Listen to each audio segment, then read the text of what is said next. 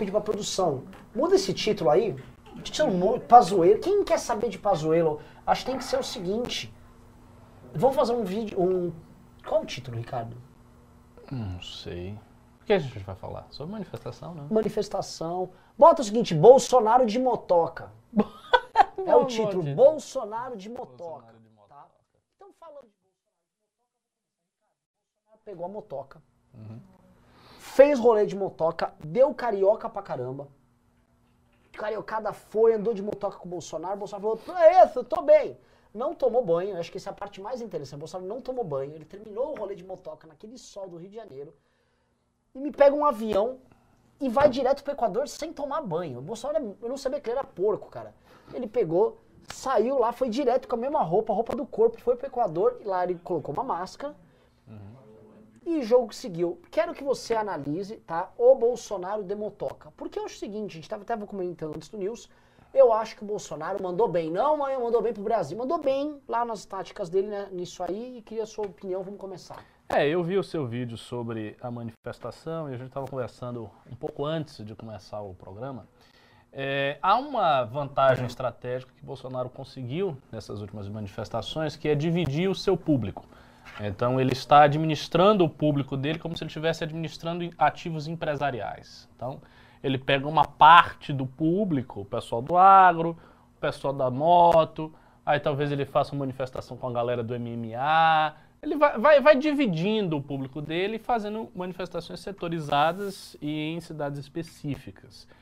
Isto é uma coisa positiva, ah, porque com essa estratégia ele consegue uma coisa que as manifestações em geral não têm, que é um, um, um esqueleto, um osso da manifestação. Por quê?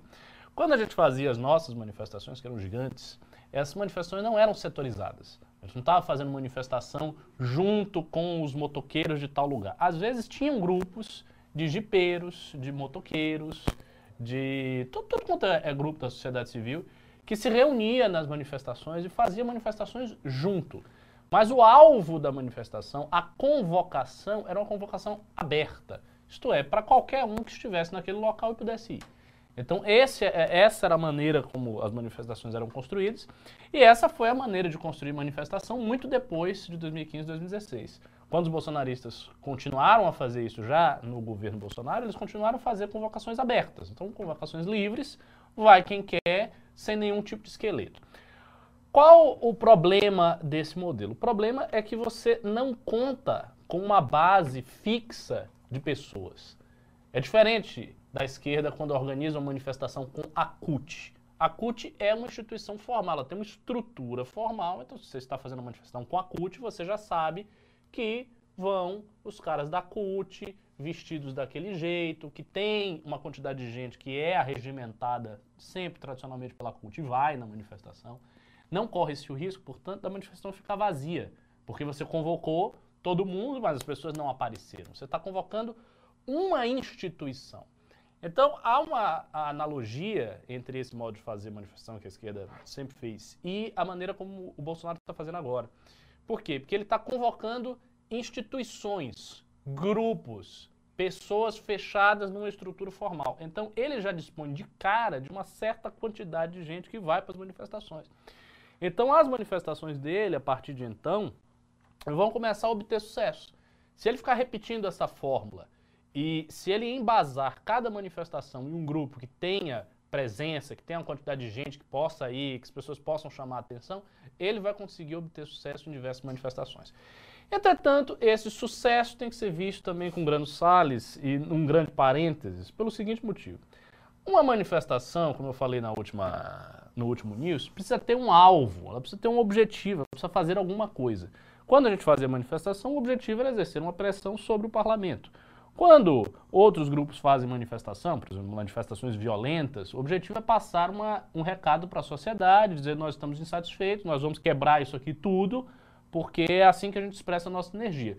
Então, o fim da manifestação consiste em explodir aquela energia, em jogar para fora aquela energia que está contida e que é jogada para fora por meio de depredações, de destruições, etc. Essa é uma finalidade também. Então, a manifestação precisa ter uma finalidade clara. A minha pergunta é: qual é a finalidade das manifestações de Bolsonaro.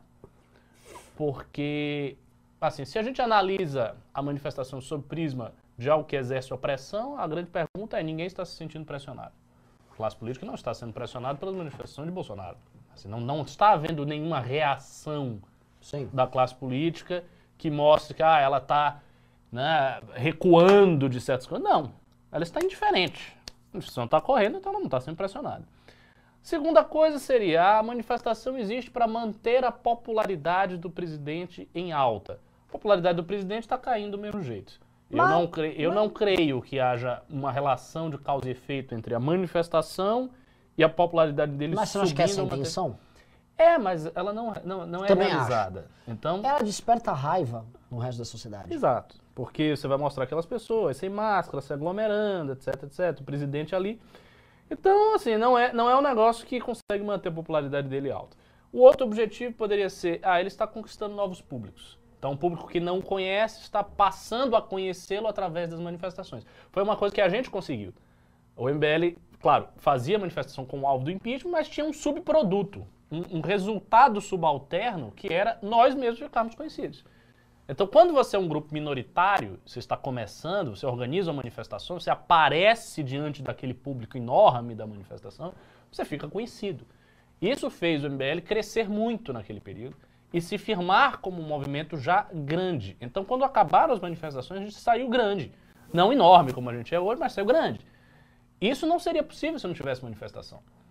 O, o, fato de você ter milhões de pessoas vendo aquelas figuras ali, olhando o discurso, ouvindo o discurso, se identificando, imprensa, é. imprensa, etc. Também não é o objetivo do Bolsonaro, porque ele já é o presidente da República. Então não precisa ser mais conhecido. Ele já é conhecido. Então, quando você vai olhando objetivo por objetivo, o, a conclusão que eu chego é que todos eles são descartáveis. Não há nenhum objetivo que esteja sendo realizado. O único, talvez, que se, que se realize nas manifestações é manter um, uma certa temperatura elevada numa parte da militância bolsonarista que está recrutada nesses eventos. Só. Mas assim, qual a finalidade disso? Qual a finalidade de manter uma militância um pouco acesa se ela não vai fazer nada de Eu prático? joguei essa hipótese no, no vídeo de hoje. Eu acho o seguinte, cara, vou, vou entrar aqui, o Ricardo, acho que ele começou a abrir a, a treta aqui geral. Pessoal, o lance é o seguinte, cara, tem duas. O Bolsonaro está permanentemente em campanha e ele não governa. Foi muito louco que hoje ele voltou e falou: agora nós vamos. Começou o clima de eleições, nós vamos com tudo. O Guedes falou. O Guedes é tão picareta, e prestem bem atenção, o Guedes é, é tão boçal que ele assume que, tipo, ok, nós não fizemos nada, mas agora é período eleitoral, então nós faremos! Óbvio que ele não vai fazer é, nada. não vai fazer. É, mas eles já se colocam assim, estamos num estágio eleitoral, então nós vamos começar a fazer showzinhos e a coisa vai andar. O Bolsonaro sabe que o Lula é o favorito para eleição. Qualquer analista político mequetrefe sabe, obviamente é, o Copano, tá, não, o Copano acha tá, que não. Tá na cara, né? É, mas o que, que, ele, que, que, ele, que, que eles pensam? Preciso começar a campanha para duas coisas. Um, para eu ter chance, efetivamente.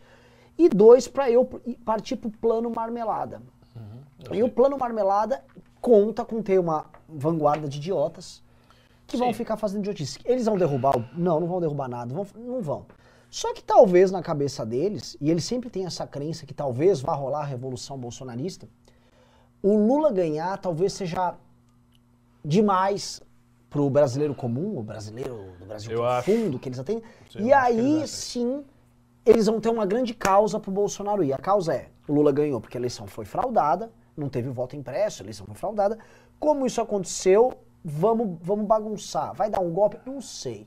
Eu sei que só de não reconhecer o resultado da eleição e ficar nesse limbo, imagino eu que o Bolsonaro acha que já sai ganhando. E é um bom tema para levantar candidatos para o parlamento. É uma boa causa para ele trabalhar, porque o que eu ah, acho. Do Lula, sim, mas assim, isso obviamente está pressupondo uma, uma ação pós vitória do Lula. Pré.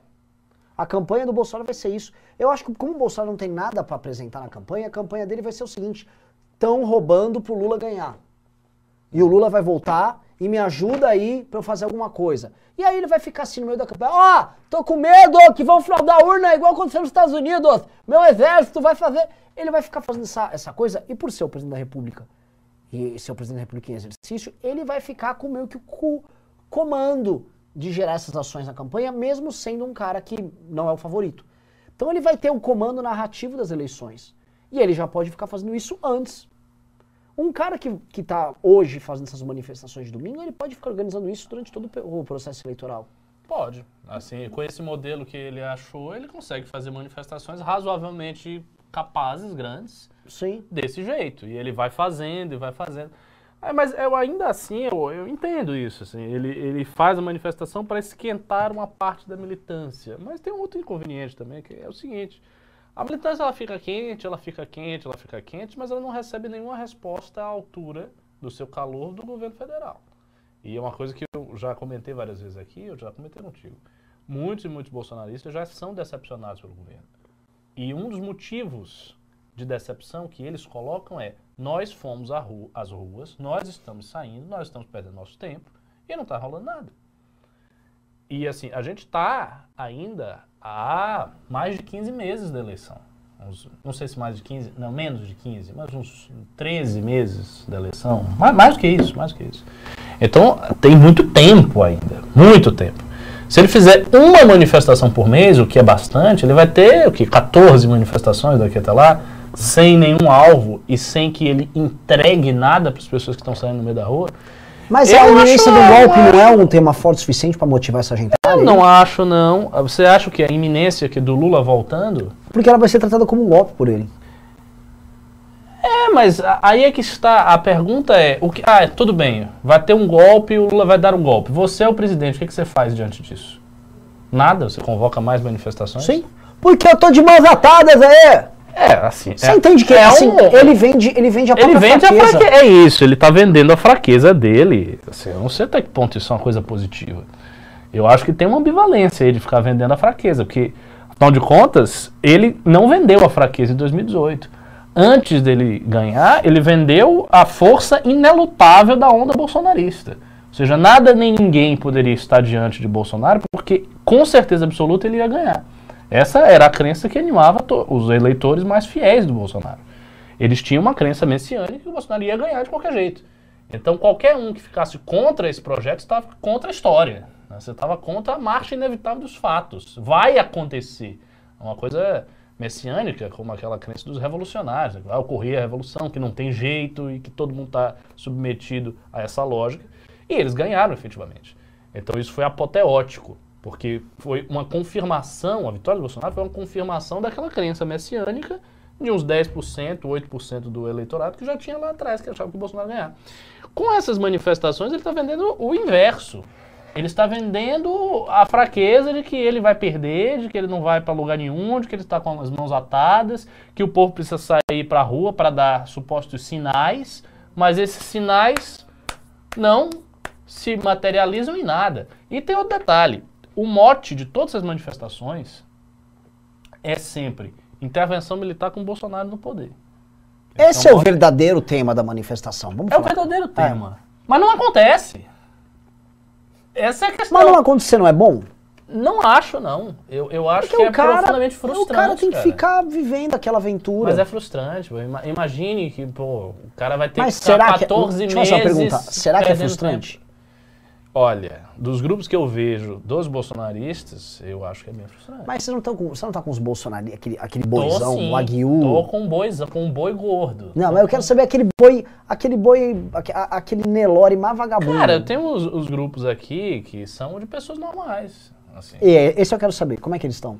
Cara, eles acham que tem que ir pra cima e não sei o quê, mas assim, o pessoal apresenta sinais de cansaço. Eu vejo isso aí. Eles apresentam sinais de cansaço. Eu vou, inclusive, tentar entrar em mais grupos bolsonaristas, porque eu quero ver mais, né, confirmar a minha análise psicológica. Mas eu vejo um certo cansaço na militância bolsonarista, porque nada acontece. E assim, tipo, você vai fazer manifestação, vai fazer manifestação. Ah, aliás, a mudança de estratégia dele de fazer manifestações setoriais não se deveu a isso? Verdade. Não é? Sim. Porque se ele tivesse uma militância aí muito quente, acesa, não precisaria disso. Ele chamava e todo mundo ia e faria grandes manifestações. As pessoas não estão indo. Não só porque tem Covid, elas também não estão indo porque não tem objeto. Lógico. Essa coisa do objeto é fundamental, a gente lembra de como era. Você tinha que ter um negócio, e, você e, tem que achar que vai acontecer. E, algo. Ricardo, tem um ponto que acho que é legal uh, perceber. Essa manifestação eh, de teve três a quatro semanas atrás aí do Eu Autorizo, ela foi mais forte que as manifestações do ano passado que o Bolsonaro fez, porque caramba, ele tava pedindo para as pessoas autorizarem ele a dar a porra do golpe. É como se ele tivesse novamente, gente, vem comigo, agora, agora vai. Exato. Me autoriza que agora vai. Aí não vai. Aí não vai. Tanto que a, na semana seguinte, a manifestação com agricultores, eles juntaram uma galera na, em Brasília, porque assim, a ProSoja, que é a Associação dos Produtores de Soja, botou ônibus e mais ônibus levando gente, e nem foi um negócio muito grande, foi, botou uma galerinha ali na frente do, do Palácio do Planalto.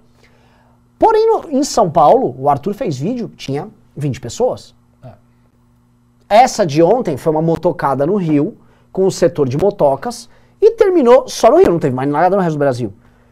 Então, Esse acho é que. Enfraquecimento. É. Sinal de enfraquecimento, sinal preocupante de enfraquecimento. Então, eu, eu continuo achando, eu, eu, eu, eu, eu não vejo boa perspectiva nessa estratégia. Eu acho que ela é falha no que é fundamental. Você precisa entregar algo para fazer a manifestação. Por exemplo, aproveitando que a gente está falando aqui de manifestação, é, você falou aquele negócio no vídeo do, do, da manifestação de agora, do dia 29. Sim. E eu concordei com sua leitura, achei muito boa a leitura, a de que essas manifestações estão sendo organizadas não para tirar o Bolsonaro, fazer qualquer coisa, que não é esse o objetivo. O objetivo é arregimentar aquelas pessoas já para um projeto definido, que é o projeto do Lula. E aí me vem à mente que se, eu não sei se a esquerda vai fazer isso, mas ela poderia fazer isso.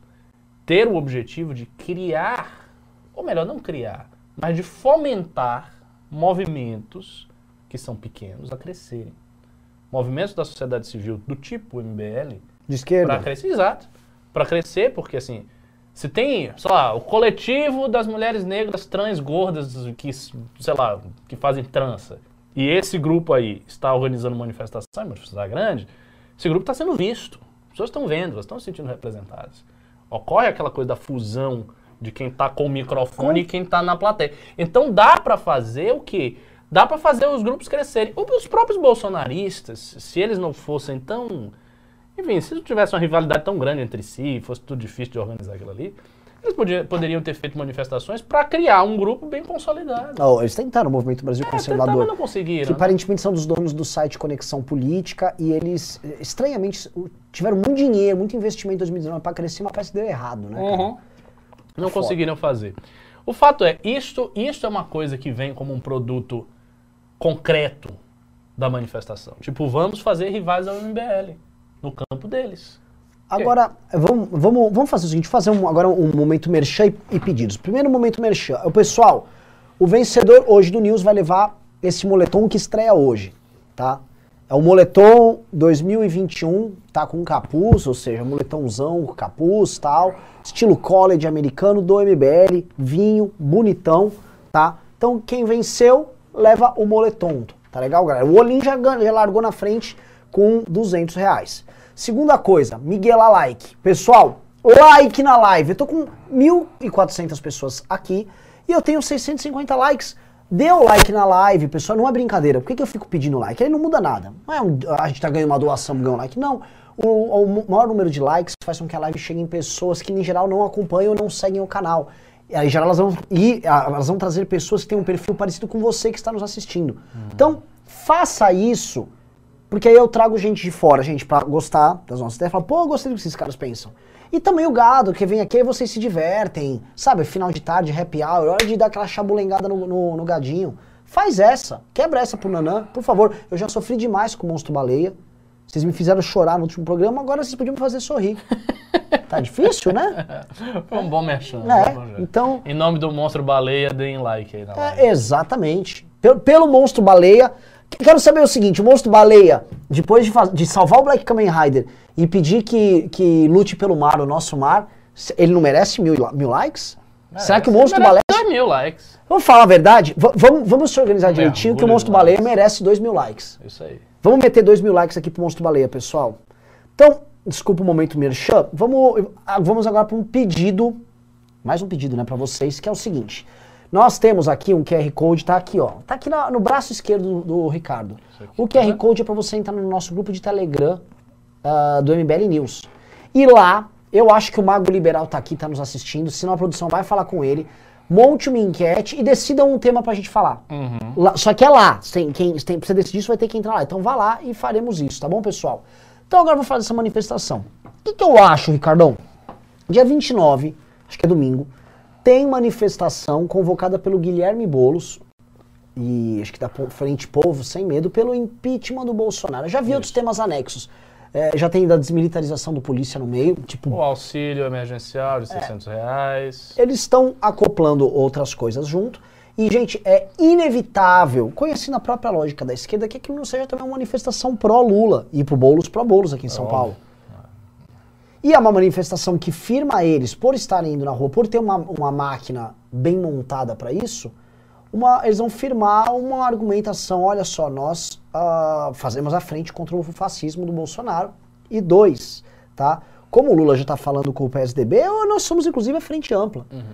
Eles estão tentando construir isso e eu acho que isso é, é, para o Lula fundamental e importante e para eles que estão ali no campo deles uma estratégia muito bem feita. Eu acho, assim, as pessoas estão olhando com, com preocupação, muita gente está pedindo pra gente falar disso. Eu acho que, assim, eu não vejo com tanta preocupação por uma razão. É, é que, eu, como eu acho que o Lula já está no segundo turno, ele é o favorito à eleição, para um cara que está na posição que ele está, que é uma posição muito confortável, eu acho isso até natural. Ah, pra ele não. É pra o Lula em si não muda muita coisa. É, concordo. exato, não muda tanto porque assim, pro Lula, a, a situação que ele tá é uma situação assim, favorito, com mais de 40% nas pesquisas, com o cara que hoje vai com o segundo turno pra- contra ele parecendo um, um tremendo pateta, apanhando da esquerda, da direita, do centro, da imprensa e com uma pequena base fanatizada de pessoas que ainda aprovam o governo dele. Mas com um centro que, e, e eis o medo do Lula, que olha pro Bolsonaro e fala, se esse cara for pro segundo turno com o Lula, o Lula volta. Então vou falar o que eu acho. Por que, que eu acho que essa manifestação é boa para nós? Eu acho que é bom que a sociedade civil ela comece a se politizar. Por quê? Porque eu acho que as pessoas estão desengajadas e quem está engajado ainda são ou o extremo bolsonarista ou uma esquerda que está sempre engajada. Essas outras pessoas que não estão engajadas, eu acho que elas vão acordar com o susto do Hã? O Lula é favorito? Hã? O Lula que estava preso até ontem, ele está numa manifestação enorme. na- Ah, O Lula pode voltar a ser presidente? É isso. As pessoas ainda não atentaram para isso. Eu acho, eu acho Mas, que mas continua que eu quero ouvir. Então, como elas vão se atentar para isso, e é uma coisa que eu. Feeling meu, daqui até o fim do ano você vai ter um aumento de atenção das pessoas para a questão eleitoral, vai se tornar premente também uma alternativa a isso. Que pode ser o Bolsonaro andando de motoca, ou pode ser o Ciro falando besteirol dele, ou pode ser a gente tentando construir uma alternativa. Para mim, o que tem é o Lula aparecer não é ruim. O Lula aparecendo não é ruim, porque não acho que o antipetismo está resolvido. Não acho que as pessoas simplesmente vão sair votando no PT. As pessoas, eu digo, ahn, esse campo que obviamente hoje já não vota no PT, mas que já rejeita o Bolsonaro. Não vai ser um voto natural do, do, do Lula. E aí, nesse campo, quanto mais o Lula aparecer, mais, vamos dizer assim, as pessoas vão ter que falar não só do Bolsonaro, mas do Bolsonaro e do Lula. Porque hoje o problema dado que ajuda o Lula é isso. As pessoas só falam do Bolsonaro e não falam dele. Quanto mais ele aparecer como uma opção, mais as pessoas vão começar a reagir a isso. Um exemplo, o fato do Danilo ter bombado no sábado, como pré-candidato, é, por ter apanhado justamente da imprensa e da esquerda, mais do que os bolsonaristas, com essa história dele ser candidato ou não. Ou seja, a esquerda já está reagindo de uma maneira diferente. Antes ela ficava quieta. Hoje que a esquerda já está trabalhando de forma aberta, eu quero, sim, que o Lula ganhe logo, ganhe no primeiro turno. Não enche o saco aí. A esquerda já está com a postura de quem está liderando. E com essa postura, o- o- eles começam a cutucar, as pessoas começam a ser cutucadas por, por, por uma reação. E aí eu acho que isso não é ruim. Por isso que eu te passo a bola assim, tudo tem uma- um lado bom e um lado ruim. Eis um lado bom pra gente poder trabalhar. E estamos com o Mago, Mago Liberal, vem aqui dar sua notícia aqui. É, eu tô pensando nisso. Fiz a enquete aqui. O Ah, pessoal decidiu, os dois mais votados foi Danilo 2022 e jornais bolsonaristas rompendo com o governo. A Jovem Pan. pô, então. mas isso é de agora? É, acabei de fazer. Caramba, é o tema que eu queria, que eu gravei o vídeo, pô. Ótimo. Sério? Se, ó, sigam qual é o teu canal aí. O Mago Liberal no YouTube. Sigam lá e tô no Telegram. E entre no Telegram aí. Valeu, Mago. Então vamos falar de Danilo que a galera quer falar É, também. vamos ver. É. Veja só. É, Eu, eu acho que há uma verossimilhança nisso que você falou, porque, de fato, a- o, o- o Lula se expondo, ele corre o risco sempre de encontrar a sua contrapartida dialética, né? de encontrar rejeição, porque ele bota a cara dele, ele aparece. Então, claro, se ele fica quieto e ele chega lá às vésperas da eleição, aparece já com voto consolidado e ganha, não houve nem tempo de tentar uma desconstrução do personagem. Simplesmente e apareceu. Essa manifestação, todavia, eu não acho que ela é capaz de fazer isso, porque me- primeiro me parece uma coisa isolada, a não ser que eles façam várias manifestações iguais. É, eu não sei até que ponto o Lula em si vai ficar exposto nisso, ele vai para a manifestação, como é que vai ser, ele não vai. As palavras de ordem vão envolver o Lula diretamente ou só indiretamente. Tem que ver isso. É, pelo que eu senti, olhando muito rapidamente sobre uma- alguma coisa da manifestação, é que a manifestação é por essas pautas. Claro, a gente sabe que o interesse indireto é esse, mas eu não sei se isso vai ser escancarado lá de todas as formas. Tá? Esse é o segundo ponto. E o terceiro ponto é o seguinte: claro, existe ainda essa coisa do antipetismo, há um sentimento de busca por uma terceira via. Obviamente vocês têm esse sentimento. As pessoas que estão com Ciro Gomes hoje e que já estavam com ele estão em busca disso. Mas eu acho que esse sentimento, como eu falei aqui várias vezes, eu acho que é um sentimento que vai cair cada vez mais. Mas o antipetismo é uma tendência em queda. Você acha, Ricardo? Acho. Eu Eu, acho. então eu eu, acho não que- acho que. Veja, eu sei qual é o seu raciocínio. Você acha, por exemplo, que o antipetismo fez assim, mas que ele vai Cara, fazer muito bom, assim. pelo amor de Deus, esse cara é muito bom. Eu ia usar esse gráfico aí. É, ele, ele caiu, não? aí ele vai subir por causa da pressão da figura do Lula no final. Então as pessoas meio que vão acordar, dizendo, não meu acha? Deus! Não. Você acha que ele vai fazer isso e vai ficar aqui? É. Pô, Ricardo, aí, aí não, não- aí é ruim, né? aí é ruim, né, pô? Eu sei que é ruim, mas eu tô falando que. Eu estou falando há, há um ano que as coisas estão ruins. Não, não, eu concordo com você, eu concordo Eu contigo. sempre venho aqui dizendo que as coisas estão ruins. Pra mim, as coisas estão muito ruins. E o sinal de que elas estão ruins é que eu não acho que essa que exista essa energia do antipetismo que volta a empurrar pra cima o antipetismo e crescer como uma tendência que vai chegar mais próximo. Tipo, vamos supor que o antibolsonarismo é isso aqui, aí o antipetismo tá assim, aí as pessoas vão acordar e elas vão subir aqui. Não acho. Ricardo, é que assim, o que você tá Eu- escrevendo assim, o Lula vai ganhar no primeiro turno. Não, eu não disse isso. Não disse isso. Veja. Eu acho que, tendo uma terceira via, pode ser que as pessoas votem na terceira Se via. não tiver, posso falar? Se não tiver antipetismo, não tem terceira via. Não, mas, mas veja, quando eu estou falando antipetismo, é o antipetismo real é uma tendência forte o suficiente para fazer o cara não votar no Lula de jeito nenhum. Nem no segundo turno, nem no primeiro turno. Se o antipetismo é apenas um sentimento de, ah, eu não gosto do Lula, eu preferiria uma terceira via. Se aparece a terceira via, eu até tento votar nela no primeiro turno.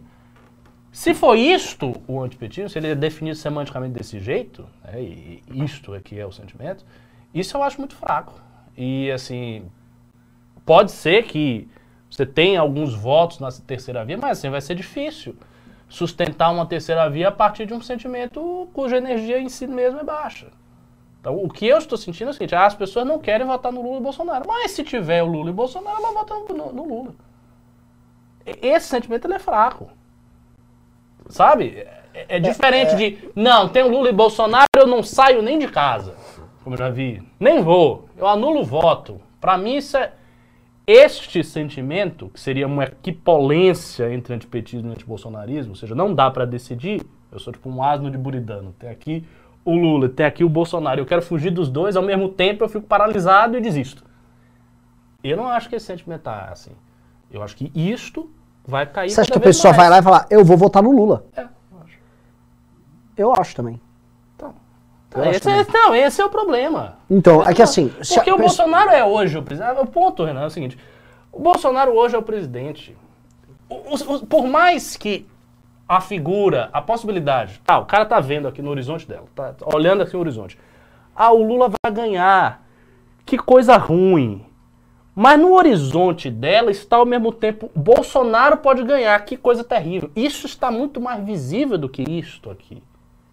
Isto aqui se torna uma opção aceitável diante do Bolsonaro. E por que, que não fica mais. E por que, que isto aqui não ganha mais energia? Porque ele não está no poder. Ele não está. O PT não está no poder. Meu irmão, você tá me falando aqui, sabe o que eu vou fazer? Eu vou pegar meu barquinho e vou cuidar do mar em nome do monstro baleia, velho. É, eu vou pegar meu barquinho. Ah, cara, eu tô falando que eu estou vendo. Isso aí que eu tô. É, eu tô é uma contemplando. é uma tipo situação horrorosa. Vou, vou ficar com o monstro baleia lá. Outra, só pedir, pessoal, tá maravilhoso o papo aqui. Agora, o monstro baleia ganhou só mil curtidas. Eu quero duas, pelo amor de Deus. O cara é uma baleia fofa que morreu de forma completamente injusta porque salvou o herói de um, de um seriado. O cara é uma baleia, meu irmão. Boazinha. Ele nem é uma baleia má. E vocês não estão dando like pra uma baleia. Será que aquela baleia que só queria salvar o mar não merece o seu like? Se você não dá o like, vou te falar, você é desumano. Você vai votar no Bolsonaro. Quem não dá like aqui a pedido do monstro baleia é desumano. Na boa, eu fico chocado. Você tá assistindo isso na sua casa, eventualmente tá a sua família aí, você me ligou na televisão. Meu Deus, teu filho pode estar vendo isso aqui e eu vou te constranger. Você não deu like pro monstro baleia. Não é pro Renan, não é pro MBL, não é pro Ricardo, é pro monstro baleia. Dá a porcaria do like, porque ele merece. Teu filho vai ver e falar, porra, pai, você não fez isso com o monstro baleia. Ele morreu. Ah, puto, desculpa. Vou voltar aqui pro argumento. Vo- Voltando. É, só é com- assim, eu- você tá me assustando, Ricardo, porque assim, Mas para funcionar a terceira desde- via- Desde sempre, há muito tempo. a terceira via, para ela funcionar, ela tem que negar Sim, os dois. ambos. Claro. Se você tem uma negação de uma perna só, você tem a outra via natural que é o, é o Lula. Óbvio. Exato. Então, assim, Ou vice-versa. Vamos supor Sim. que tivesse um cara que negasse o, o, o Lula e não negasse tanto o Bolsonaro. O que na situação atual é impossível, mas imagina. ah, sim, exato, Então, assim, é, se, se você não conta que haverá em algum momento um espanto com relação ao Lula, no mínimo assim, naquele eleitor que durante 20 anos votou contra o PT, Hum. se ele não ficar minimamente espantado com o retorno do PT, é, porque eu suponho que isso pode Não, isso eu vai acho que acontecer. ele vai ficar. Veja, não é que ele não vai ficar nada espantado e ele vai enxergar isso com perfeita naturalidade. Vamos colocar a minha tese em termos mais adequados. Não é que ele fique indiferente. É que a energia do sentimento antipetista dele é mais baixa, tende a ser cada vez mais baixa do que a energia do sentimento antibolsonarista. Ainda que ela subsista. Ou seja, ainda que subsista a energia do sentimento antipetista, esta energia tende a diminuir. Por quê? Porque o fato está no passado. Então, é uma, aí é uma, é uma relação bem linear. O fato, Dilma, Lula, etc., está no passado. Não ocorrendo nenhum fato presente, por exemplo, se, sei lá, descobrisse que o Lula fez outra coisa de corrupção e ele vai voltar para a cadeia. Isso seria form- formidável, isso mudava tudo. Não acontecendo nada com ele, ele fluindo do jeito que está, com tranquilidade, nenhum fato novo vai existir para aumentar a energia disso aqui. Aí você está imaginando que o fato que vai aumentar a energia disso aqui é a proximidade da eleição. Então, quando o cara tá vendo que tá próximo, meio que, porra, o trem vai bater na parede. Ai, meu Deus! Até enquanto o trem tava ali, a parede tava distante, a galera não tá nem aí. Aí, quando tá próximo da parede, o pessoal vai ficar nervoso. Mas eu não acho que vai haver este efeito, porque esse efeito não é não é de um fato novo, não é algo novo que está surgindo, não é algo negativo que está aparecendo. É apenas a possibilidade eleitoral que já está dada para todo mundo que acompanha a política. Aí você pode dizer, ah, mas o eleitor que não acompanha tanto política vai ficar desesperado. Não. A tendência, na verdade, é que o eleitor que acompanha a política esteja mais desesperado. Seja, quem está vendo a eleição como agente, fazendo uma análise em retrospecto de longo prazo, é quem acompanha a política. Quem não acompanha a política vai chegar lá e vai votar. Este cara que acompanha a política, esse é o cara mais desesperado. Se este cara não está desesperado a ponto de dizer não vou votar no Lula de qualquer jeito, se esse cara não está, não vai ser o outro cara que vai pensar na política em três semanas que vai ficar. Isso não tem muito sentido. Esse cara aqui, ele já é o cara de alta energia. Ele já é o cara para, para o qual os compromissos políticos são muito relevantes. Então, eu, eu, não, eu não acho que vai ter essa reversão. Agora, claro, isso não significa que a terceira via está condenada. Não, Porque- nesse cenário tá condenado. Não, não está. Não está condenado. Veja, o que eu estou dizendo é que ela não conta, para mim, ela não vai contar com esse up do sentimento antipetista. Mas se a terceira via trabalhar bem, ela pode ser vista não como um bar, uma, uma tábua de salvação para o Lula, alguém que eu não vou votar de jeito nenhum, mas como um cara melhor do que o Lula, melhor do que o Bolsonaro. E aí o cara vota. Ele não vota no desespero da energia de recusar uma coisa que ele odeia. Porque esse ódio aqui está caindo cada vez mais, ele está se dissipando. Ele vota porque, pô, realmente o Lula roubou, né? Pô, se, se ele for com o Bolsonaro, eu voto no Lula. Mas o cara roubou, esse outro aqui é melhor. Então a terceira via consegue isso aí. Então, Agora, é é- uma, é, um- a- assim, é uma conquista difícil, porque isso significa que ela vai estar lidando com energias não muito intensas. A única energia intensa vai ser a energia antibolsonarista. Então, assim, ela vai recusar o Lula, vai recusar o Bolsonaro. Ok, é uma coisa simétrica. Mas a consequência não é simétrica. Porque o Lula está ficando mais tranquilo. E o Bolsonaro, digamos assim, está ficando mais intranquilo. Os problemas do Lula estão no passado, os problemas do Bolsonaro estão no presente. Então é uma recusa dos dois, mas não é uma recusa exatamente simétrica. Ela tem uma, ela tem uma dissimetria, um- um- uma pendência mais para o Bolsonaro. Então o que, que vai ter? O que, que vai precisar fazer? Ela vai ter que colocar as questões do PT e do Lula mais na mesa, porque as questões do Bolsonaro já estão na mesa, porque ele é o presidente, para que force um pouco uma certa simetria, isso é a tarefa da terceira via. Vai ter que recusar a terceira via do Ciro Gomes, porque é uma terceira via de esquerda. E o único modo que ele vai fazer isso, o único modo que existe para recusar o Ciro Gomes é associar o Ciro Gomes ao Lula, mas aí tem um problema, porque a, a- a rejeição do Lula está caindo. Então, se você associa uma coisa com uma rejeição de uma coisa que a rejeição está caindo, a tendência é que essa associação não fique também tão forte. E eu acho que esse foi o motivo pelo qual você fez aquele vídeo, seu vídeo foi excelente sobre o Ciro Gomes, eu vi. Você falou o quão próximo estava o Ciro Gomes do projeto petista, como ele estava tentando mudar de pele, e ainda assim, os comentários, São gomistas, Quase. são ciristas, é? mas muitos. Você- chegou a ver depois? Agora que eu vi depois, cara. Eu fiquei um pouquinho Por quê? choque. Por quê? E- e- Por que, É que isso pergunta. acontece? Um, pode ser que o vídeo caiu na bolha cirista, mas aí se ele tivesse caído na bolha cirista, tinha muito, teria muito dislike, não teve dislike no Não é vídeo. por isso. O que que acontece? O fato do Ciro ter se associado ao Lula lá se torna cada vez menos relevante diante da tarefa de tirar o Bolsonaro e não ser o Lula. Ah, mas ele se associou ao Lula. Ah, Ok, exato, exato. Mas assim, se a minha rejeição do Lula já está caindo, então a rejeição de quem se associou com o Lula é muito menor. Esta rejeição aqui de quem se associou ao Lula, é- ela é menor. Eu, tudo bem, eu desculpo o cara porque então, ele se Ricardo, associou. Pode falar o que eu acho. Então, assim, É a situação da terceira via o da que direita você é descreve é uma situação, a meu ver, é, não digo quase irreversível, que política não tem isso. Mas é muito difícil. Mas muito difícil, É porque é o difícil, seguinte, eu acho que é bem se, difícil. for, se for surgir esse voto racional no terceiro nome, é um voto que está dado no Ciro, que está em terceiro lugar, já está fazendo campanha, já está indo buscar É. Não. o público que tem que buscar. A, se a terceira via da direita só tem uma esperança. Ela está em terceiro. Não existe quarta via. É. Assim, não, não existe quarta via. Se o candidato de direita, seja Danilo, Moedo, quem for, Tasso, quem, quem, quem, aparecer lá? Se estiver em quarto, já era. Não tem quarto. Olha, é, Ou é terceiro ou é nada. ah, o, o Gabriel Rodrigues disse, mano, vocês falam da aceitabilidade do Lula ser maior que a do Bolsonaro, é surreal. Mas é. Mas não é que eu quero, não é, eu não estou fazendo propaganda, é. veja, só para esclarecer, eu não estou fazendo propaganda. Eu sou firmemente antipetista, porque eu acho que o PT representa um projeto de esquerda, enfim, eu tenho minhas razões civilizacionais aí para achar isso. Então eu não estou fazendo propaganda, eu estou falando o que eu estou vendo.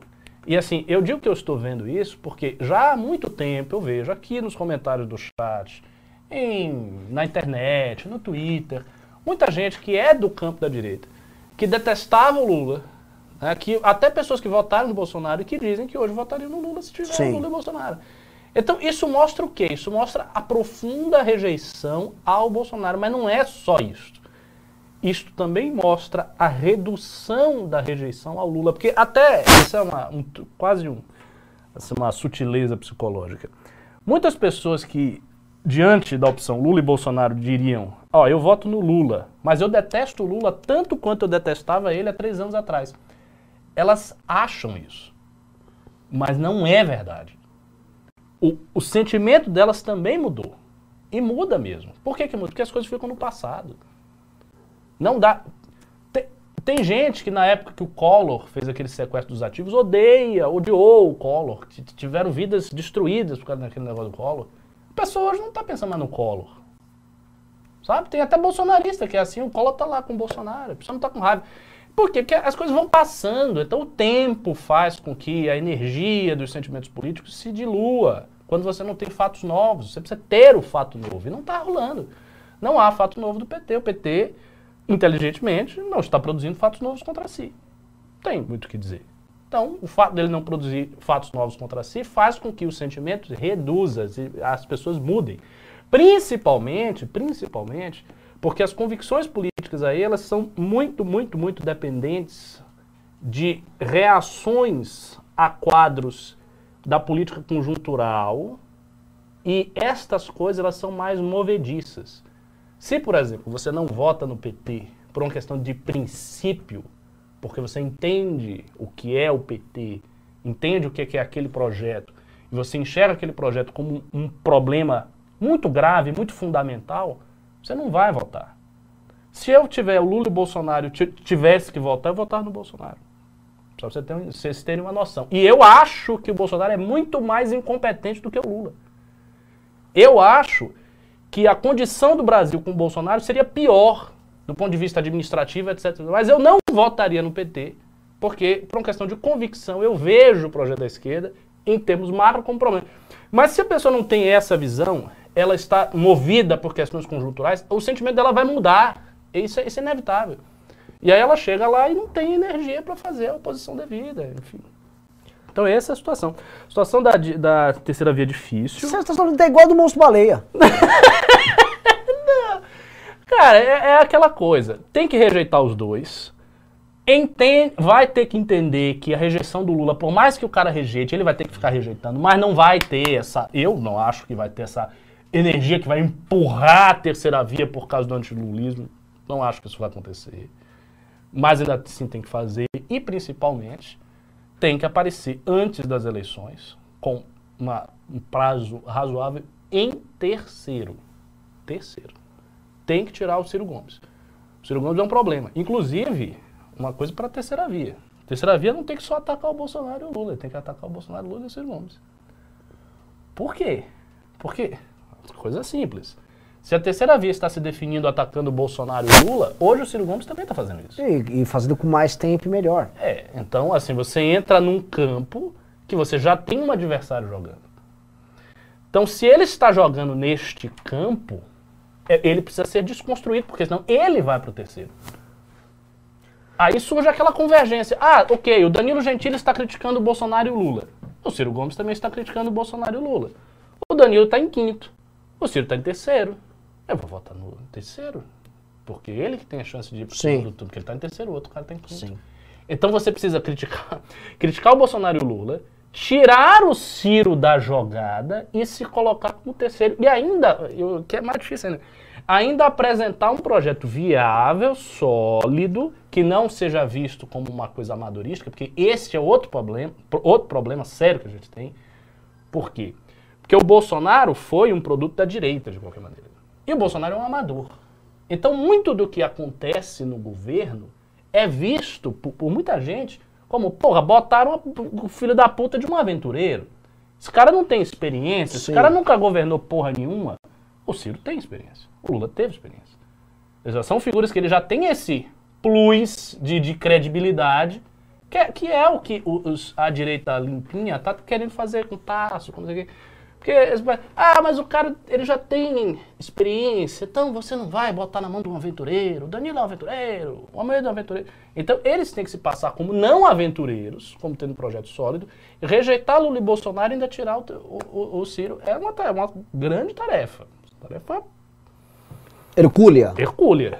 É difícil tarefa. mesmo. É difícil mesmo. E aí mas eu vou é chegar isso. aqui no, nas danilagens. Oh, te pedir, tem 1.700 pessoas na live. Você que tá aí em nome do monstro baleia, dê seu like pra gente chegar em duas mil curtidas. Não é possível que uma baleia boazinha, que nem sequer reagiu ao monstro piranha que matava ele, não merece o seu like. Ele foi morto! Ele explodiu, explodiram o monstro baleia. E ele não tem um like seu. Um. Eu tô olhando aqui, não é possível. Deem um like pra porcaria do monstro baleia. Porcaria não. Pelo valoroso monstro baleia. É, que, que eu, eu, eu ah, vou falar aqui de Danilo e vou falar alguns sintomas bons e ruins. Assim, ó, eu, eu não quero acreditar no que você está falando. Tudo eu não bem. quero, porque eu, eu acho o seguinte, Ricardo. Eu, eu não quero acreditar porque você trouxe é, ótimos elementos. Acho que eu, eu acredito no que você está falando, entendeu? Mas eu só tenho uma discordância. Eu ainda acho que há uma desmobilização muito, muito grande esse ano. Maior do que no ano passado. Isso é verdade. Essa desmobilização que a gente tem esse ano se dá por várias razões. A principal foi ano passado, quando pintou a crise do Covid, as pessoas realmente, especialmente as pessoas do campo não petista, realmente estavam afim, estavam falando muito de impeachment do Bolsonaro. A gente fazia lives nesse período aqui, em 2020, de 4 mil, 5 mil pessoas, não sei se você vai lembrar. As lives eram uma. As pessoas estavam. Como é que faz para derrubar o. Isso baixou e houve um desinteresse político enorme. Foi ali que depois entrou o auxílio emergencial. Então, assim, uma parte importante das pessoas estão em dificuldade econômica Sim. e estão desiludidas politicamente e estão quietas. Essas pessoas ainda não realizaram que, tipo, o Lula vai poder ser o presidente, enquanto o, o vagabundo Bolsonaro que elas querem fora tá lá dando uma de bonitão, viajando para lá e pra cá, fazendo motocada do Bolsonaro tal. Quero crer, e aí talvez tenha um, alguma coisa de análise, alguma coisa de crença, que esse cara vai, vai começar a acordar pra vida. Na lapela? Fica batendo, tá. Eu quero crer que esse cara vai acordar um pouco pra vida. Temo, aí vou para um ponto interessante, que talvez o, o, Ciro já tenha trazido ele, não é que nós, não é que essa pessoa se desligou, essa pessoa simplesmente é. não está vendo o MBL e falou assim, não, estou vendo uma alternativa aqui, o Ciro Gomes. Mas as pesquisas não mostram um aumento do Ciro, então também não sei se houve isso. Uhum. Essas pessoas viraram petistas? Acho difícil. Uhum, não, não acho. Não é, então, assim, essas pessoas para mim estão desmobilizadas e elas vão se mobilizar em algum momento. Tem algum exercício de fé? Tem um pouquinho. Mas eu acho que, vai, eu acho que isso vai acontecer porque são pessoas que, pelo amor de Deus, cara, elas ficaram hiper engajadas em 2015, 2016, 2017, 2018. Sim. Elas, no, pelo menos no ano eleitoral, elas vão. Opa! O que está acontecendo? Não, não, não, pera, pera. Deixa, deixa eu voltar, deixa eu me situar aqui. Obviamente que se não tiver uma alternativa pronta, muito óbvia para elas, elas não vão ter escolha e vão permanecer desmobilizadas. E uma coisa que eu percebo, inclusive nas redes do MBL, o público já cansou da gente reclamar. O público quer dar a sim. porra da alternativa. Sim, eu quero sim. lutar por alguma coisa. E o problema, e eu entendo o problema dado do Danilo, porque o Danilo vai lá, por exemplo, ele ficou sábado, Amoedo, Moro, quero, vamos fazer reunião, vamos mandar, quero. E aí depois ele some. Porque ele tem um programa, ele, cara, eu falei isso no vídeo é. hoje, ele sofre pressões. É. Então, a pessoa não vê firmeza no que ele está falando. E além da vida, ele tem uma construção enorme para se apresentar como candidato, que é diferente de um cara que já é claro, político. Claro. Então, claro. puta, a, a situação do, do, do, pessoal nossa começa a ficar desesperadora e eu vejo o pessoal reclamando com a gente. Por isso que muita gente nossa acaba é, indo procurar o Ciro, porque meio que o pacote está pronto. Eu não concordo com o pacote inteiro, concordo em 30%, mas pelo menos eu tenho o um boneco pronto lá é para fazer a campanha. É e aí as pessoas estão indo no desespero e indo cair no colo do Ciro, e obviamente que o Ciro está contando com isso. Né? O problema, agora coloque isso no lugar do MBL, né? Que assim, ah, beleza, tem o Amoedo também. E o Amoedo tá lá fazendo as coisas no Twitter. O Amoedo também tem que acelerar o processo. Mas por enquanto ele tá lá. Eu vejo o Moedo muito mais numa tentativa de resgate do próprio partido, que é o também Partido acho, Novo. Também acho. Tem, oh, preciso salvar, preciso reanimar aqui, porque, porque é o legado dele, eu até entendo, pô. Eu sou dele. fundador do MBL, é. talvez eu, eu passaria por esse mesmo drama. Mas, assim, respeito a posição dele, mas entendo que isso não resolve o problema maior. Tá? E isso é importante colocar, porque para mim o novo, a não ser que, cara, vocês realmente dêem um, um turnaround, mude 180 graus no Partido Novo, o Partido Novo, cara, é um linha auxiliar do Bolsonaro. Na minha opinião, o Amoedo não precisa se preocupar com isso. Ele precisa se preocupar em aparecer com percentual de voto. Ele tendo percentual de voto para presidente, Isto por si só já faz o novo ser abalado. Se ele chegasse, Não, por o exemplo, imagine uma tá situação. abalado. Não, mas imagine uma situação hipotética como ele tem. Aparece numa pesquisa com 15% de voto. Isso não é a realidade. Não estou dizendo que ele vai. que isso é realidade. Mas vamos supor, 15% de voto. Uma pesquisa, na outra 14, na outra 16, acabou. O novo volta, pro- volta pro redil dele só com isso. Posso te falar? Porque ele fica tão forte. Você está sendo até muito exigente pro novo. O novo já está. Boa parte do novo querendo voltar ao Moedo. Boa Mas, do novo mas se ele tiver um resultado, que eu tô dizendo assim, se ele tiver Se um ele dá uma resultado subidinha- ostensivamente, assim, gritantemente superior, Pô, sei lá, se, se ele fica consistente com 6%, já pessoal tá já- resolvido. ele pega tudo ali no- É. na mão. Então ele não tem que se preocupar com o novo. Ele só tem que se preocupar em ele ter po- ponto para ser presidente. É isso. Em aparecer na pesquisa com 8%, é isso que ele tem que se preocupar. Se ele quer recuperar o partido, ele faça isso. Ele, ah, o que, que eu quero? Cara, eu quero recuperar meu partido. Pronto, então eu vou me matar aqui, porque eu vou aparecer na próxima pesquisa com 10%. Porque aí isso faz ele recuperar o partido. Agora, a dificuldade é essa que você colocou. Eu, eu concordo com os elementos que você trouxe aí, de que esse eleitorado que está arrependido com, do- do- com o Bolsonaro, as pessoas não querem votar no Lula logo de cara. Elas querem uma terceira via. Quando eu falo que o antipetismo está ficando fraco, não é que Ele é uma causa velha. é, ele é uma causa. Eu acho assim, a energia disso aqui, ela não vai Concordo. subir. Eu acho Não. que ela vai cair. Eu, eu- eu- mas pera, você não acha que é o seguinte, ó, beleza. Ela tava aqui, ó, 2016, 2017, 2018, 2019, 20, 21. Eu acho que vai bater um platô aqui e aí ela vai começar a Isso subir. Mas ela não vai subir aqui, ela vai subir aqui. Não, isso eu não acho. Não acho que ela vai subir as vésperas Ricardo, você não acho acha- que o temor do Lula é suficiente para mudar. Eu não acho. Não acho. É que o problema, Ricardo, é que assim, se ela não for nem parecida com a energia de uma eleição de 2010, de 2006, o Lula ganha em primeiro turno. Não. Veja, Aí, a relação causal não é essa, porque você está imaginando que para esse cara que está aqui com energia antipetista cair, votar na terceira via, ele tem que subir energia. Ele não vai subir energia. Ele pode votar a terceira via com a energia antipetista não, dele mas eu caindo. só tô falando um outro ponto. É que o Lula, potencialmente, ele consegue buscar mais votos do que ele já tem hoje. E se ele tiver máquina e estrutura, mais ainda. Se você não tiver um grande sentimento contra ele, ele vai atropelar mesmo. E fica por isso mesmo. É uma possibilidade. Assim, É. se- é, ele, Porque assim, ele tendo muita máquina, ele pode ganhar no primeiro turno. É o que eu acho, Ele mas é o seguinte, ele pode gerar esse momento. Se ele não gerar essa, essa rejeição óbvia, é isso. Vocês estão entendendo aqui? a- a- se não vier essa rejeição, essa rejeição não for minimamente similar à rejeição que ele tinha em 2006, Não acho que vai ter. então se não vai ter, ele vai ganhar no primeiro turno. Ele Não, ganhar não, não necessariamente, não necessariamente. A terceira via pode se fortalecer pelos méritos próprios e não apenas surfando na rejeição do Lula. Veja, a energia da rejeição do Lula pode diminuir. Mas se você tiver uma terceira via que é vista por muita gente, inclusive por aquele cara que iria para o segundo turno e votaria no Lula, se fosse o Bolsonaro, sem grandes aflições, mas o cara não gostaria de fazer. Não é que ele está votando no Lula que ele quer, ele está votando a contragosto. Mas o contragosto dele não é um contragosto, ai meu Deus! É um contragosto, é, não tem jeito, tá, não, vota no cara. Ou seja, ele está com energia política baixa. Mas não é uma coisa que ele quer. Ele não está votando o que ele quer. Este cara que não está votando o que ele quer, nem no Lula, nem no Bolsonaro, ele pode votar na terceira via, sim ele pode ser puxado para essa terceira via. E aí a terceira via cresce, mas não exatamente porque a energia antipetista cresceu na reta final. E aí meio que essa energia antipetista impulsionou a terceira via. Não por isso, mas porque a terceira via já foi sendo consolidada até lá, já se mostrou muito razoavelmente um projeto melhor do que o do Lula e do Bolsonaro. Então aquele eleitor que não quer votar no Lula e odeia o Bolsonaro, ou seja, que tem uma rejeição pequena ao Lula e tem uma rejeição muito grande ao Bolsonaro, pode encontrar uma terceira opção que ela não tem rejeição nenhuma, nem pequena nem grande. Uma terceira opção que ela goste. Ela diga, não, essa terceira opção eu voto. Isso é que eu acho que tem que ser o trabalho.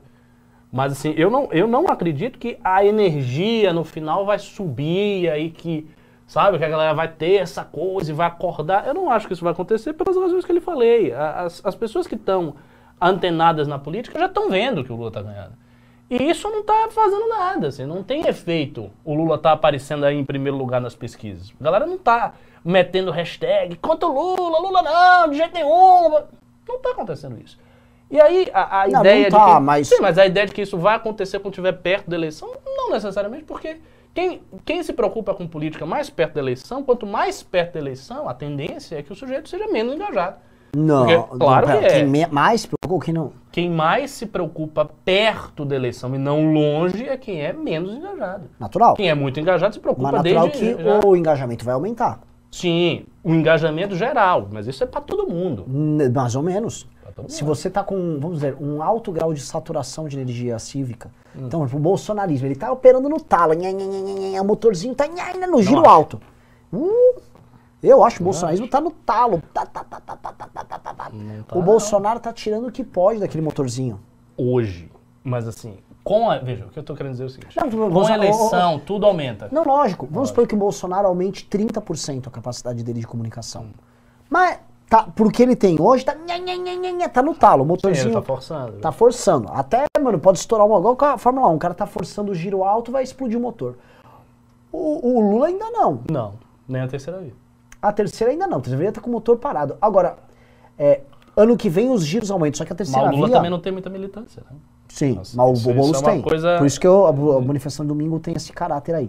Agora, o, o- o- é, pegando aí o, o caso do motorzinho com giro alto.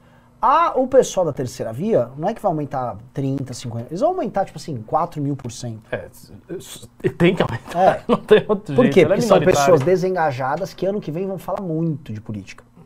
Outra coisa que me anima. Ano que vem, em geral, Se as- forem engajadas para isso, Lógico. tem esse detalhe, né? o público que é o que mais rejeita o Bolsonaro e é o que é mais corajoso, é, curioso sobre política, que é o público de 16 a 24 anos, que também não vê o Lula como grande coisa, Sim. esse público, ano que vem, ainda mais em redes sociais, ele brum, é o primeiro a é mergulhar. verdade, é um público naturalmente pro Ciro e pra, pra gente. Exato. Então, assim, vai ter um reforço logo no começo, Uhum. que são as pessoas que são os early adopters, né? O cara vai chegar e vai- já vai vir. E como isso vai aumentar bastante, e como o Bolsonaro tem um espaço de aumento menor, espera-se que se tiver uma, uma, uma candidatura construída, essa pessoa que é mais desengajada, ou seja, ela vai ser pior no campo de batalha do que os, os veteranos velhos de guerra do bolsonarismo, do petismo. Esse cara se organize minimamente e a gente tenha algo aí para acontecer. É, isso tudo eu acho possível. É possível, Tudo eu acho possível. possível. Mas por enquanto não é provável. Essa é, é a É, verdade. assim, por enquanto a gente não está vendo isso acontecer, né? Porque não está acontecendo, pelo fato de que não está ocorrendo. Mas assim, tudo que você descreveu aí, eu acho possível. Acho que tudo isso é possível. E não, mas não acho que nada disso depende dessa Mas, o lance- subida do antipetismo. Essa a subida do antipetismo é a única coisa que eu discordo, não acho que vai ter. Mas dá para fazer tudo isso sem precisar dessa subida. Porque, ah, as pessoas que não querem votar no Lula nem no Bolsonaro, elas podem querer votar na terceira via. Porque a, a vantagem da terceira via, também, isso é importante, a vantagem da terceira via não pode ser oferecida apenas como uma vantagem negativa. O que isso quer dizer? O grande trunfo da terceira via também não pode se reduzir A a não negação. ser A nem B. É. Ah, eu não sou nem A nem B, vote em mim porque eu sou C. Aí o cara, "Ah, mas você tem o quê? É isso? Você não é nenhum dos dois? Aí, aí eu voto em você? Não pode ser só isso. Tem que ser um tipo de projeto que, por si só, independente de estar em oposição, independente de estar em negação de dois outros projetos, tenha a força suficiente para engajar as pessoas, para fazer com que as pessoas gostem daquilo ali, elas se sintam representadas e elas votem. Então, esse, esse é, o, é o- o lance, né? Tem que ter isso aí. Se não tiver, aí vai ficar só na negação, eu não sou nem A nem B, isso é fraco, isso, não, isso é insuficiente. É insuficiente. Tem que ter características positivas. Eu acho que, assim, sinceramente, eu acho que as características positivas são as características programáticas do que era Bolsonaro e ele abandonou. Sim. Porque o que. E ainda tem um detalhe: o que era Bolsonaro ele abandonou não pode ser pego por ninguém. Foi uma coisa que você falou no Que vídeo o do Ciro não vai pegar, é. Porque ninguém pode pegar. Por que, que ninguém pode pegar? Você não pode pegar por ninguém, assim, ninguém é relevante. Você não pode pegar, o Lula não pode pegar por, por motivos óbvios. Os candidatos tradicionais também não podem pegar. Porque tem negócio da Lava Jato, corrupção. E não Dá só isso, pra- pega todo, pega os temas relativos à, à segurança pública e violência. Também, eles não têm esse discurso. E por causa do Bolsonaro, eles já correm para pegar o discurso da Exato, esquerda. exato. Ah, eu preciso falar do genocídio do povo negro urgente. Então o que está rolando? Tem, tem um espaço programático aqui, desse tamanho aqui, o espaço programático. Hoje o Bolsonaro ocupa desse espaço programático, um, é, é, tem um espaço aqui, isso aqui é o espaço programático. O Bolsonaro ocupa isso aqui. Ele não ocupa mais todo o espaço programático. Por quê? Porque ele traiu este espaço programático. Então, as, ele antes ocupava praticamente tudo isso aqui. Era uma coisa assim desse tamanho. O espaço aqui, ele estava aqui. Agora ele é isso aqui. Por quê? Porque ele traiu o espaço programático. Então as pessoas saíram e elas ficaram neste limbo. Elas estão no programa bolsonarista, que no fim das contas não é programa bolsonarista, é o programa da direita de 2015 e tal, o mesmo. Elas estão neste limbo programático, mas elas não têm candidato viável. Então o que se tem que entregar a essas pessoas é tome aqui, este é o candidato viável para realizar aquilo que você queria que Bolsonaro tivesse feito, mas ele não fez. Porque ele é um traidor, porque ele é um filho da puta, um quadrilheiro, um vagabundo e um incompetente. Então ele não lhe deu isso aqui, mas a gente vai lhe dar. Toma aqui, ó.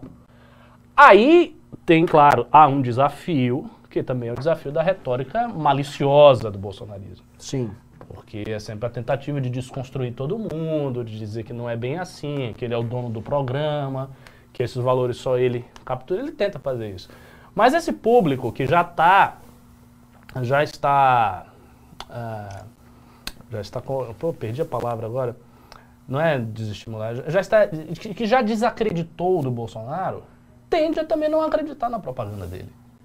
Então vem a propaganda, mas não chega é, nesse público. Vai ser difícil, Vai ser difícil. Né? Então esse público está aí. É um público que está boiando. Eu não quero ver, para mim, a pior consequência possível, e por isso que eu tenho bastante preocupação em relação à volta do PT, é uma dissolução não do Bolsonaro, porque eu acho que o Bolsonaro já já já já está acabado. Tá? A dissolução da imagem do Bolsonaro já está dada, é uma questão de que ela vai ocorrer no tempo. Então, tem um devir pela ir acontecendo, mas ela já está dada, já está prefigurada ali, já era. O problema é a dissolução do campo programático. Ou seja, deste espaço que eu denominei de limbo, onde as pessoas estão, é isto aqui se dissolver. Porque isso aqui também não é uma realidade teórica autônoma, no sentido de que, ah, isto existe enquanto tal na teoria e nada o abala. Não. As coisas existem na concretude, de como os seres humanos realizam, como o discurso aparece, de como as propostas políticas são implementadas. As pessoas veem o fato concreto misturado à teoria. Então há um risco deste campo programático ir se dissolvendo. É uma coisa, por exemplo, que acontece com o liberalismo do Paulo Guedes. Por que, que o Paulo Guedes Demais. é tão ruim? Por quê? Porque ele é um incompetente. Então ele joga o liberalismo. Mais, né? Ele associou a, a, ideia de liberalismo político à falta de. A falta de empatia. Empatia, falta de, falta de cuidar das pessoas, que é o clichê clássico Sim. que eles, o Paulo Guedes o tratou de falar, olha, o clichê é verdade. Tanto que eu tenho empresários como Luciano Hang, sabe? Tipo, eles trataram de vestir todas as carapuças de vilão, porque eles acham que fazer esse vilão eles ganham um nicho com um determinado público e esse determinado público idolatra eles, mas é tipo 10% do eleitorado. É. Tipo, ah, eu vou, eu vou passar um correntão na Amazônia, foda-se! Uhum. Tipo, beleza, eu ganho uns likes, mas. Né? É, mas tem um detalhe aí. O liberalismo sofreu isso. Mas tem outros pontos programáticos que não sofreram. Outros sofreram muito. Eu ia falar que o liberalismo até não machucou tanto quanto, por exemplo, vou falar, armas. Morreu. Sim, correto. É, a agenda de segurança pública mais punitiva desapareceu. Combate à corrupção. Não, esse não. Esse, esse pelo não amor acho, de Deus. Não acho. Esse eu acho que está vivíssimo. Sabe por quê? Porque o que aconteceu com o combate à corrupção foi a destruição dos meios de efetivá-lo, a destruição da imagem do Bolsonaro, um enfraquecimento da imagem do Moro enquanto símbolo, tudo isso. Mas o sentimento de que a galera tá roubando, que roubou e que não pode continuar, isso continua. Por quê? Porque o liberalismo é uma posição teórica, ela é complexa. Sim, o sujeito pode ser um cara ok não sendo liberal. Só que o combate à corrupção é como é você óbvio. dizer, o combate ao mal. O que, que você combate à corrupção? Ninguém é. Não, é o seguinte, eu sou aqui do Partido da Corrupção. Ah. Não existe isso. Ninguém é do Partido da Corrupção. Então, o combate à corrupção é uma coisa assim, que está entranhada na mentalidade de classe média. Eu acho que ela está aí ainda, viva. Para mim, está tá, tá firme e forte. O que não tem, assim, são os meios, os instrumentos de, de, de implementação, as figuras símbolo, etc. O cara da terceira via pode ser uma figura símbolo disso, Sim. em certa medida. Então, assim, dá, dá para dá pra trabalhar. Vamos aos pimbas? Vamos, vamos lá. Vamos aos pimbas que eu quero ver quem vai ganhar. E tem uma notícia bombástica. Bombástica. VGX me mandou mensagem no fim de semana. Foi? Foi. Disse que vai voltar. Disse que teve alguns problemas ali, mas está de volta. Maravilha. Me recebi mensagem. Então, VGX, estamos nós e Amanda aguardando o seu retorno. Não precisa nem pimbar. Só avisa que você está vivo aqui, porque você me mandou mensagem. Foram no- questões do coração que ele levou. Eu não, não quis entrar porque fiquei tão, tão chocado que. Assim, fe- eu perdi o monstro baleia de um lado, através da morte, mas por outro eu tive a ressurreição do VGX. E até pergunto se não foi o monstro baleia que ressuscitou o VGX. Olha só. Não é? Não é? É, talvez. Tem algo aí, Está cara. protegendo o nosso mar. É.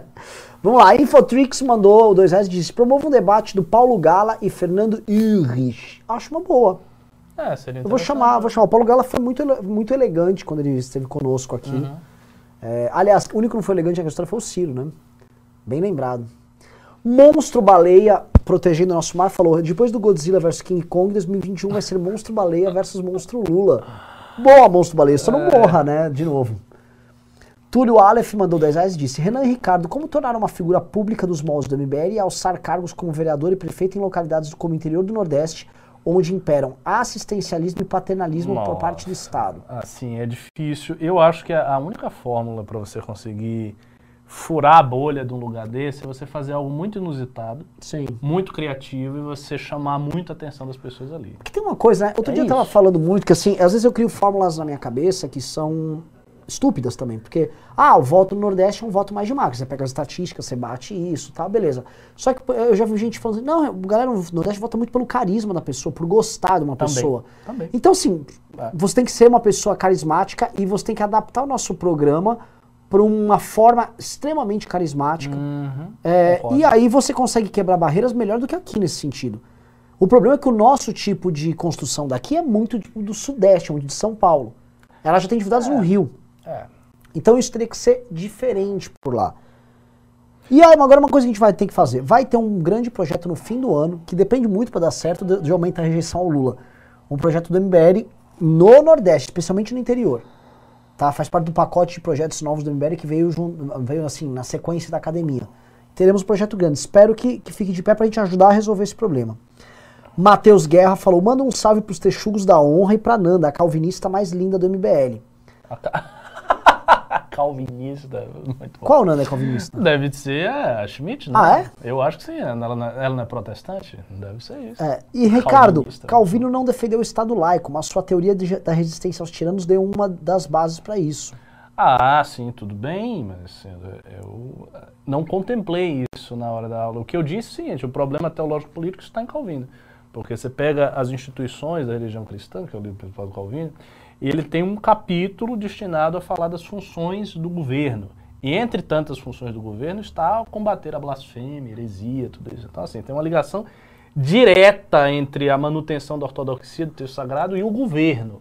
Esta ligação ela é quebrada efetivamente no iluminismo, não nos protestantes clássicos. Vou jogar uma, uma provocação aí, Ricardo. Não sei se o, o- o Iago Martins vai concordar comigo, mas enfim, tá no texto. Tá no texto. É, diga. Não, não vou jogar. Muito, muito polêmico. Por que não? Porque Fala eu, eu, Agora a- tô curioso. eu acho que a religião, pra funcionar bem, ela tem que ser atrelada ao Estado. É óbvio que eu acho. Falei. Eu sou muçulmano, pô. Não, não, Assim, sim, sim, sim. sim, é- é, mas assim, olhando essa hipercompetição de mercado que acontece depois, como, como a gente tem hoje nos Estados Unidos e tem aqui, eu não sei se você consegue ter nem religião separada do Estado e nem religião virtuosa fora do Estado. Não, a questão. A Ah, não, ques- mas pessoal, olha só, vai dar caca, eu não quero ficar falando disso aqui. Tá, me então parece, fala. me parece que tem um, tem um problema aí. Eu tô jogando É. aqui só de especulação, que muita gente vai falar, não, existem vários exemplos positivos e vão achar exemplos positivos. É. Beleza. Mas me parece que a situação atual, a- a- você não consegue resolver nenhuma coisa nem outra. É, assim, é- isso é um dos temas lá do curso da Academia MBL. A minha opinião pessoal é que é impossível separar a esfera da religião da esfera do Estado pelo fato de que Deus não é Deus da vida privada. Deus é Deus de toda a realidade. Nos monoteísmos, Deus é o Deus de toda a realidade. Então, todos os aspectos da realidade, inclusive o aspecto poder, estão sob a autoridade de Deus, ou não? Quer dizer, tem uma realidade aqui que é a sua realidade privada e Deus é Deus desta realidade. Mas do poder, não, não diz respeito. A Escritura não tem nada a falar do Estado, nada a falar do poder. Isso não faz sentido. Assim, isto foi um arranjo criado por autores iluministas, amplamente argumentado, para salvaguardar aquilo que lhes parecia o mais essencial no mundo que saía de guerras religiosas Sim. muito drásticas, que foram as guerras religiosas ocasionadas pela ruptura da cristandade. Então, a guerra de 30 anos matou 30% da população da Europa. 30%. É muita, 30%? É, 30%. É, é muita gente. Assim, foram é, guerras... Tipo, mais que a peste. Foram guerras tremendas. A Europa, a Inglaterra, ela foi varrida por guerras civis. Então, na época que o Hobbes escreveu o Leviatã por causa das guerras civis. E ele tem afirmações muito fortes nesse sentido, que ele diz que o Estado é que deve determinar e ponto final. Então Hobbes diz isso sim, literalmente.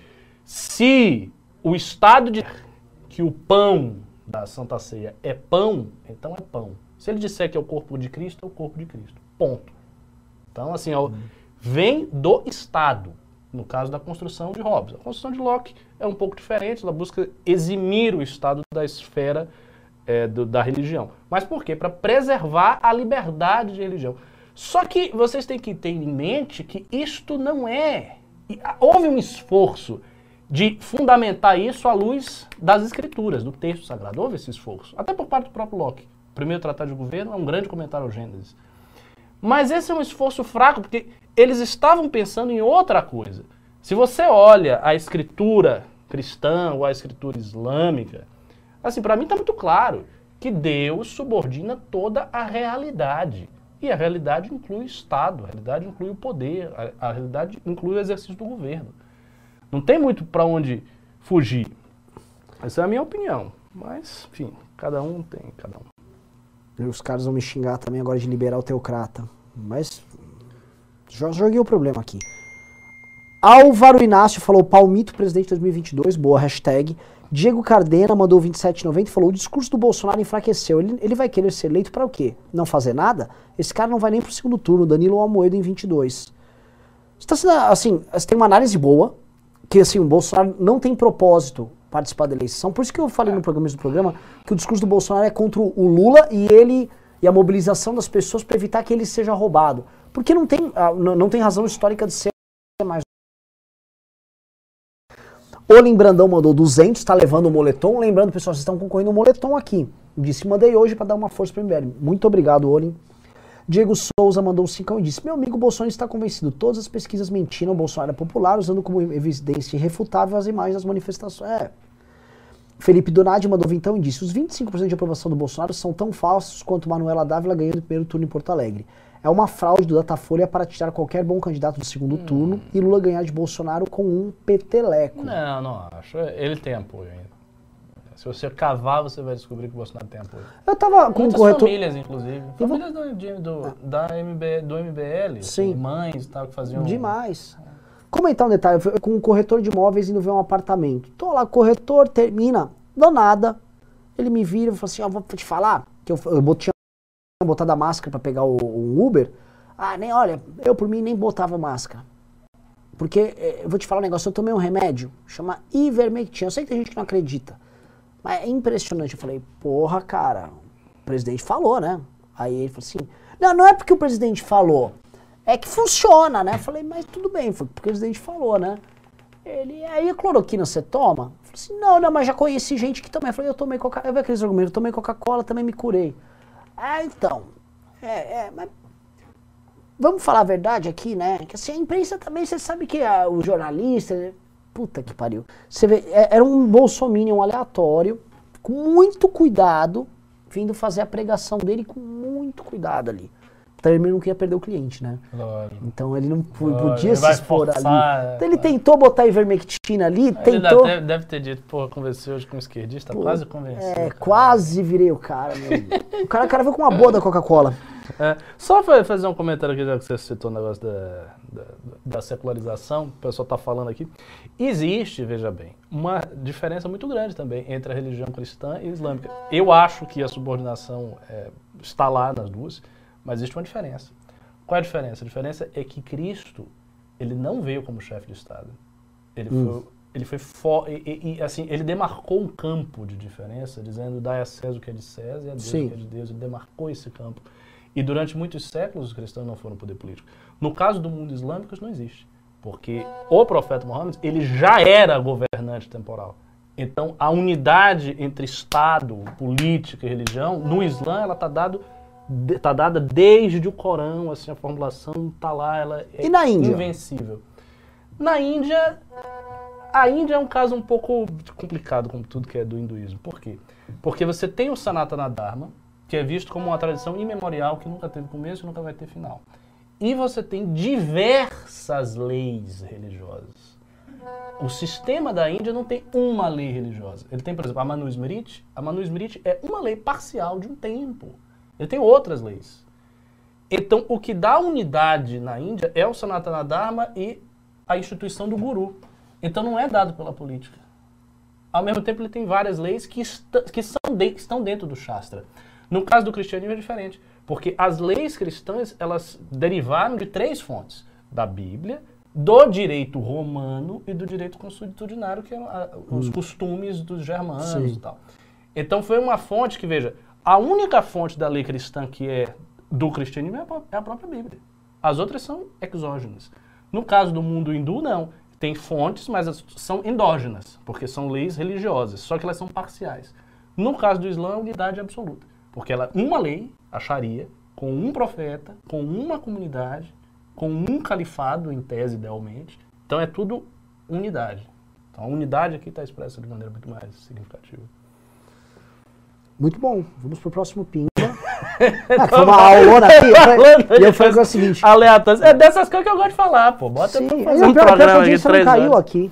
Bom. A Andresa falou: se o Danilo Gentili não quiser se candidatar, caso ele estivesse apenas brincando, quem seria outra opção, tirando o Amoedo? Pois nele há falta de agressividade sobre muitas pautas. Hoje só o Amoedo, cara. Eu não vejo o Mandetta como canal, eu vejo o Mandetta negociando com o Ciro. É. Daniel Oliveira disse: e a música ajudando a terceira via? No Brasil só sei da banda de rock Charcot, Charcot-Marie, que socaram o bolsopetismo no clipe deles. Não conheço. Nem nunca ouvi falar. O Ebson falou: o Minto cita porcamente a Bíblia nos discursos. Cativa a crente mínimo, mas irrita crentes sensatos. Danilo não é de igreja, mas tem testemunho de fé. Isso ajuda demais. Eu vou falar um ponto é a favor verdade. da cantora Danilo. Isso é verdade. O Danilo, ele gera na, uma repulsa por parte da esquerda tão grande que coloca ele no, no jogo muito rápido. É. No fim de semana, os é. petistas estavam é. assim ah, o Danilo quer ser candidato. Por quê? Você sabe como bombou? Ele já o... é a mesma repulsa que o Bolsonaro. Exato. E até maior, eu acho. Exato. Porque eles acham assim, como é que é? O Danilo! É. É, então, assim, é o Danilo gera um efeito que é fabuloso, porque ele faz o petista sair da toca. Ele obriga o petista a parar de ter aquela postura pseudo-tolerante. Ele pega as incoerências do centrista bunda mole. Sim. Tipo, já entendeu o centrista bunda mole? Você está pedindo impeachment do Bolsonaro porque, vamos lembrar, essa tucanada aí que quer ser candidata, Leite, o Dória e o, e o Tasso, não pedem impeachment do Bolsonaro. Então, assim, o Danilo ele todo põe. Todo mundo, na... né? É. Bolsonaro, é- Bolsonaro é uma alegria para todo é. mundo. Então, assim, esses caras não pedem. Então, o Danilo é um problemaço pro, pro presidentaço e, tu, e turmas. Léo Silva falou: alguma chance de vocês aderirem dia 29? Estou muito triste com as nossas instituições. Não, a gente não vai fazer manifestação. Olha, que coisa interessante aí que você falou. Talvez essa manifestação também seja para ganhar legitimidade a partir do impeachment, né? Assim, do, do, nome. Ainda que o PT não queira um impeachment, uma manifestação que pede um impeachment. Mas é, é o que eu acho. Eles querem pegar as ruas com essa mobilização e falar: nossa parte está sendo feita. É. Mas eles também estão sofrendo um backfire bem grande da pandemia entre eles. Claro. Tá? É uma discussão. É, é, eu sei, imagino. Porque eles fizeram toda uma propaganda, agora eles vão aglomerar. E, e assim, que, ah, não, vai ser uma manifestação com distanciamento não social. Existe, uhum. Não existe, isso não Ninguém, vai estar tá todo mundo assim. Isso é impossível, é. isso é impossível. Você não tem nem como organizar as pessoas com distanciamento. Vai obrigar, tipo, vai ter policiais percorrendo a fileira. Senhor Pica das Galáxias disse: brancos e nulos vão bater recorde no segundo turno. Também acho. Makoto Shishio disse: Jailson Mendes é uma, deixa eu ver, será que tem alguma palavra? Ah, esperto. É. Disse Jairson Mendes. Ah! Solta o urro. Nossa, o, que delícia! É, do suco de laranja, né? Salman Henriques disse: Lula terá o eleitorado jovem que não vivenciou e não acompanhou o mensalão barra petrolão e que aprendeu no ensino médio que Lula tirou bilhões da pobreza. Não acho tão fácil assim, não. Professor, o que achou do Dudu Magalhães, PR da JPSDB da Bahia? Dudu Magalhães, PR, presidente da. Ah, eu não, não acompanhei, não. Juliano Leher mandou 10 disse: Em um determinado momento dessa eleição, iremos fazer o cálculo do que será menos danoso para a direita. Lula ou Bolsonaro? Teremos que pensar a longo prazo, pois para os próximos quatro anos estamos lascados. Acho Cara, eu, já- te- eu tenho absoluta certeza que menos danoso pra direita. Nossa, não, não tenho absoluta certeza. É, Ricardo. Eu, eu não ia é dizer um fácil, não. negócio, mas a- o que eu acho é que o Bolsonaro não é. Isso eu, eu sempre achei. Bolsonaro não é um adversário grande o suficiente para machucar o MBL, para ferir a direita de verdade. Eu acho que Lula potencialmente é. Por outro lado, ele fere todo mundo indiretamente, porque ele é tão ruim que, por associação, você esvazia e quebra o campo, porque ele está ali, representando o campo. Então, diretamente eu acho menos, mas indiretamente mais. Christopher mandou 10 disse: Com todo respeito, mas se a terceira via depender do silêncio do Moro até hoje, do Gentili fazendo brincadeira e do Amoedo, que infelizmente é um picolé de chuchu, estamos ferrados. Os caras estão vacilando. Vou me abster aqui. Léo Silva disse: Repita a Maldade. pergunta. Bolsonaro consegue tempo de TV hoje? Ué, o Bolsonaro tá- é o Ah, partido mais comentado é o ah, PP. que Ele não? vai juntar tempo de TV lá pra falar o besteirol dele. O Leandro falou, putz, Ricardo, sobre Lula versus Bolsonaro, acho que é a comparação. Nunca votei no Lula e rejeito o extremo PT, mas, em- mas quem perdeu conhecidos para a Covid porque não tivemos vacina, nunca mais vota no Bolsonaro. É, tem ainda isso, né? Mas não tem é, um- o número não é direta. tão grande. Assim, ó, estão falando que até o fim do ano, Brasil, projeção, Brasil chega a 700 mil mortos, tá? 700 mil mortos, se você multiplicar por 100, dá 70 milhões de pessoas. É isso. Não é tão grande? É gigantesco. Né? Não, não, não. Vamos lá, pra. eh, não- gente, não quero virar o Não, Bolsonaro aqui. Não, não, não. É que assim, é que você tinha falado dos 30, mil, 30% da Europa que morreu. Eu ver os números da peste, os números da gripe espanhola. Ah, sim. O que eu quero dizer é o seguinte: Sim. nem Não, todo o mundo. Covid não foi Nem todo mundo peste. tem um parente muito próximo que morreu a ponto de estar nesse ponto. Não, mas assim, aí, que- porque aí vem, se, por exemplo, se eu, eu tenho vários amigos, aí tem um que perdeu a mãe, de qualquer maneira, é próximo indiretamente, não é meu parente. Mas não é igual, tipo assim. Não, não- não se é- minha mãe se morre não é um de Covid, é óbvio. eu quero matar o Bolsonaro. Não, não, eu vou ter claro, um sentimento claro. assim. Se eu puder fazer um mal muito grande a eles, eu vou fazer Sim, mãe sim. morrer. Porque Não, não são é, 20% das famílias brasileiras. É isso. Não é, não é isso. Não é 30% das famílias brasileiras. Não é metade da população Sim. do Brasil. Não, se fosse o Bolsonaro, eu acho que ele seria assassinado. Ele seria derrubado numa Não sublevação. estou falando que eu ia matar o bosta do Bolsonaro, tá? Mas eu, eu, eu ia desejar todo o mal do mundo ele e que a prole dele sofresse, assim, lógico que vou, negar. Essa tua resposta conseguiu ser politicamente incorreta em duas coisas. Você começou dizendo, não, porque 700 mil pessoas, não, é um número muito pequeno. Aí depois, não, porque eu mataria o Bolsonaro. É, não, não, mas é que assim, eu tenho um. É, é, logo mesmo, se um parente meu próximo morresse, eu, eu não, Não, vou é ficar com conversinha molhando, não. Eu sabia, eu sabia separar. Eu não ia saber separar. Eu não ia saber separar. E, e acho estranho as pessoas que sabem separar. Acho que assim, é de um republicanismo estranho até. Leandro Ó disse em tempo, o cara da terceira via tem que bater no PT e bater forte. Concordamos. Guilherme Chinelato disse: Olha o que o mercado acaba de falar do Lula na Money Week. Xavier e Stuberg não se assustam com o governo de Lula em 22. Abre aspas. Lula vai acabar arrumando um vice bom e Bolsonaro vai ser mais do mesmo. Ah, Estamos falando do, do Stuberg ainda, que foi o maior crítico ao PT quando o PT estava no poder. Mas o mercado é isso aí que a gente já sabe. F. Reis disse: Ricardo esquece que o bolso revitalizará o antipetismo. Só tem uma coisa que eu vou me divertir se a balança do poder mudar. Eu vou me fuder, mas pelo menos eu vou ver essa galera aí ser destroçada com a ascensão da China, essas coisas todas. Um dia vocês vão ver isso aí. Diego Cardeira disse: Ricardo da depressão já acabando com o meu 22. Ó, Alfredo Fonseca Júnior mandou 10 euros, já são quase 70 reais. Disse: Excelente programa. Quando começar os comícios, Danilo não leva vantagem por ser artista brasileiro? Óbvio. Leva. Na verdade, se o Danilo ficar fazendo campanha só na rede social todo dia, ele já explode, porque ele gera um nível de atenção e de rejeição dos adversários tão grande. E Sim. que ele entra no. O Danilo, ele tem aquela coisa que o Bolsonaro tinha de virar um buraco negro de atenção. É. O petista, ele não consegue conceber. Isso mexe com os brios deles, eles não conseguem. Meu, o fascismo! Ah, não! Porque eles estão dando o Bolsonaro como derrotado. É, diferente.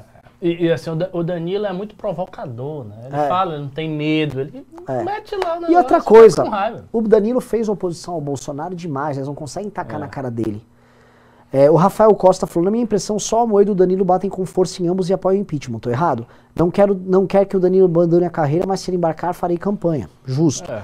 Lucas disse, Danilo precisa de um mentor. Quem poderia ser? Não sei. Quem mentor aqui, quem pode ser? Quem dera, hein? Quem dera. Nils Alexandre Bergstein disse: Por favor, voltem a publicar a live no canal secundário. Eu quase sempre só consigo assistir. Isso aconteceu sexta, porque a live foi derrubada por conta do monstro baleia. Bruno Reis disse: Renan, cadê as.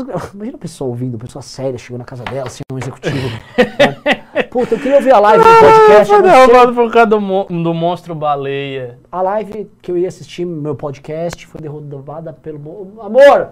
Traz aí, vai o jantar aí. Não sei o que eu tô fazendo aqui. né? É, Nivaldo Lorim disse: Eu já prestei serviços para todos os partidos. O PT é o mais rico, com mais empresários ajudando. Então, se não surgir um candidato muito bom, tchau. Fato. Stefan Rodrigues disse: Ricardo, você faz análises excelentes para colocarmos os pés nos chãos. Porém, não se esqueçam de que sacar a espada e lutar com fé vai nos dar no mínimo seis pontos. Lembre-se da turno passado.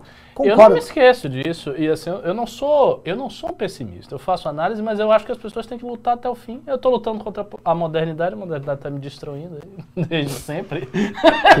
então, você luta contra aquilo que você não pode vencer também. Faz parte.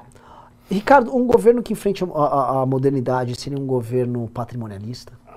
Acho que teria que ser, né? No Brasil, de alguma maneira, assim. Na verdade, no, No Brasil. mundo todo, não teria? Não, no mundo todo não, depende do lugar. Nos Estados Unidos não seria. Porque, Ah, mas assim, Estados os Unidos con- ele já nasceu moderno. Mas é isso, os conservadorismos eles são relativos à posição histórica dos vários lugares. A Europa não era patrimonialista, era feudal. Um pouco Maria Federal é meio que patrimonialista. Não, são coisas diferentes. Tem, tem diferenciações, porque o, o sistema feudal. Ah, eu não vou dar outra explicação. Não, mas não tem relação uma coisa com a outra? Não, é um pouco diferente. O, pa- o patrimonialismo, ele vem do exercício que o rei faz com uma burocracia próxima dele e que, vem, e que forma um estamento. O, o feudalismo, não.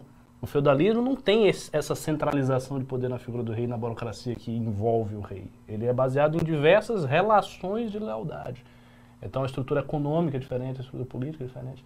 Havia na historiografia brasileira uma grande disputa entre aqueles que defendiam que o, Bra- o Brasil de alguma maneira sofreu um feudalismo e aqueles que não. Você não acha que sim? Não, eu, eu acho que não. Eu acho que o Brasil não teve feudalismo. O que o Brasil teve já foi o patrimonialismo português. Porque aí que tá. Portugal é um país muito curioso, porque é um país que teve um Foi desenvolvimento mais moderno no começo. É, muito estranho. Eles, Portugal teve uma revolução burguesa no século XIV. sim. A Revolução de Avis foi uma revolução burguesa.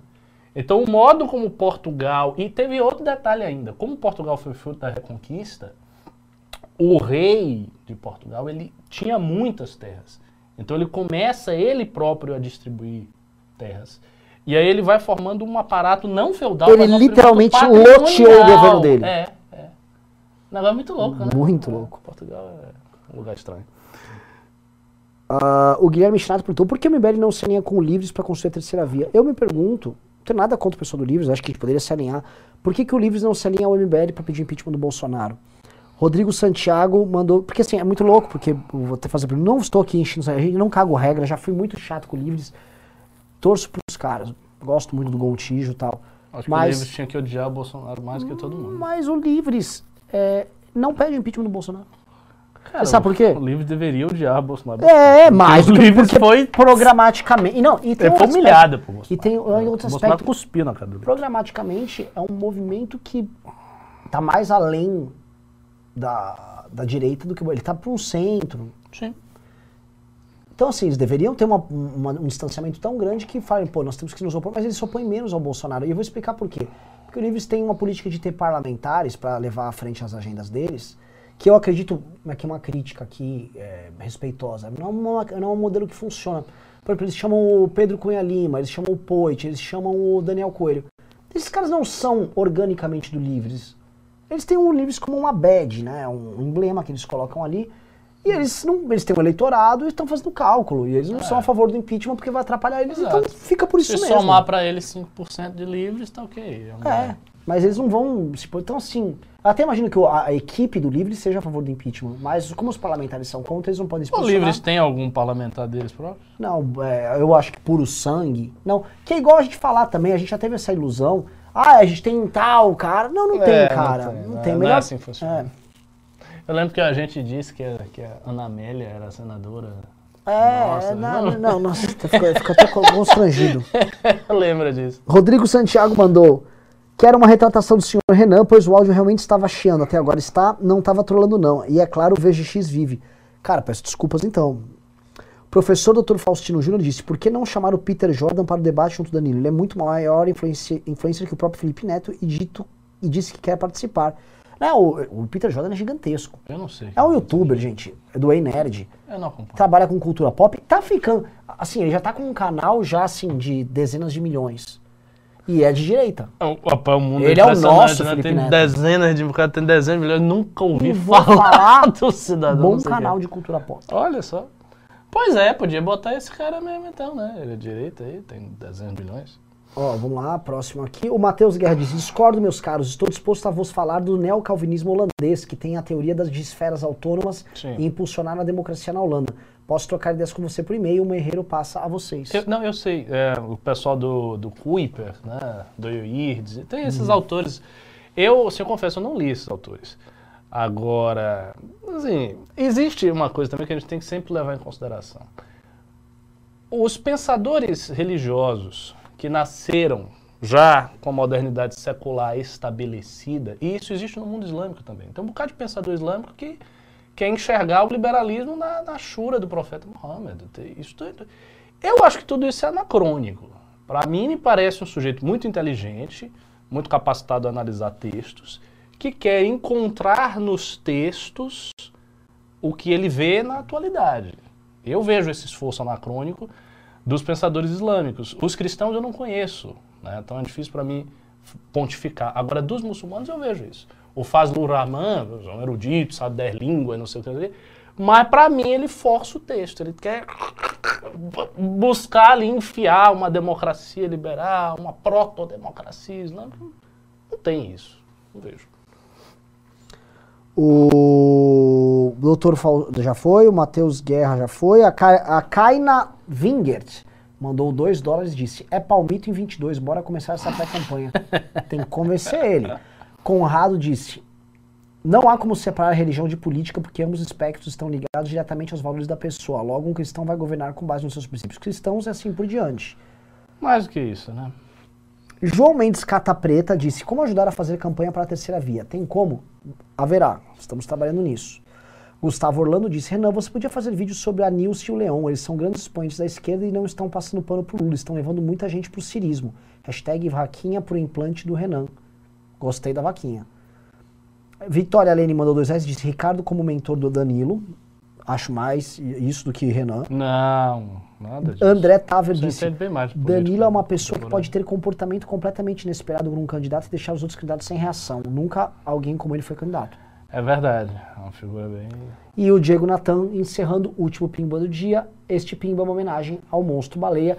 E é o seguinte, para encerrar o programa, pessoal, estamos com 1.900 curtidas. Vamos dar as 2.000 curtidas aqui para bater o Monstro Baleia? Tivemos... Vencedor, Olim Brandão. Oli Brandão Mais uma venceu, vez. mais uma vez, meus parabéns. Agora, pessoal, vamos chegar a 2.000 curtidas pro Monstro Baleia? Eu faço esse apelo para vocês. Quarta-feira tem mais, vamos ter outro, outro moletom leiloado. O VGX está de volta. Danilo Gentili se pronunciou no fim de semana, ou seja, há um conjunto de notícias alvissareiras surgindo no horizonte. E essas notícias não surgiram por acaso.